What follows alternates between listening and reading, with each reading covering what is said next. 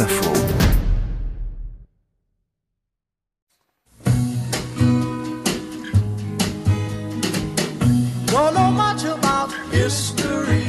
John Kennedy ne paraît pas beaucoup plus âgé qu'il l'était il y a 13 ans. Cet homme qui mesure 1m82, qui a un sourire éclatant, une denture extraordinairement fraîche, a l'air d'un collégien attardé. Je dirais même d'un collégien qui va passer sa licence ou son doctorat. John Kennedy n'est pas seulement jeune, beau et énergique, il est aussi catholique.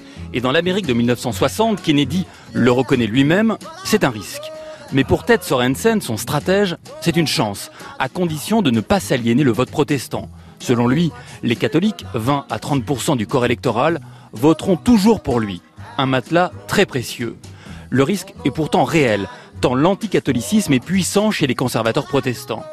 Et dès l'investiture de Kennedy, le pasteur Billy Graham, un ami proche de Richard Nixon, organise en toute discrétion une rencontre de leaders protestants à Montreux, en Suisse, pour définir une stratégie commune afin de barrer la route à Kennedy. Puis, 150 pasteurs se réuniront en septembre dans le même but. En un mot, pour eux, on ne peut être catholique et patriote.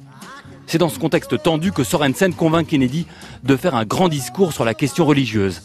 La date est fixée au lundi 12 septembre 1960 en terrain miné devant l'association des pasteurs de Houston. La pression est énorme. Quelques jours avant le discours, Sorensen confie Nous pouvons gagner ou perdre l'élection lundi soir à Houston. Kennedy se défend. I am not the Catholic candidate for president.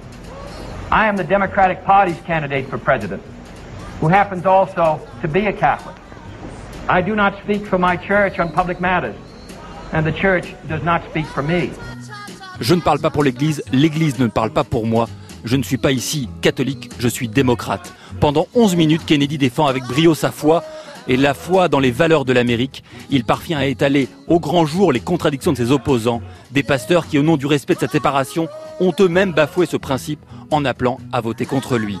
Kennedy présente sa possible élection comme le signe du respect des principes posés par les pères fondateurs. Un retournement génial, Kennedy avait sauvé sa candidature.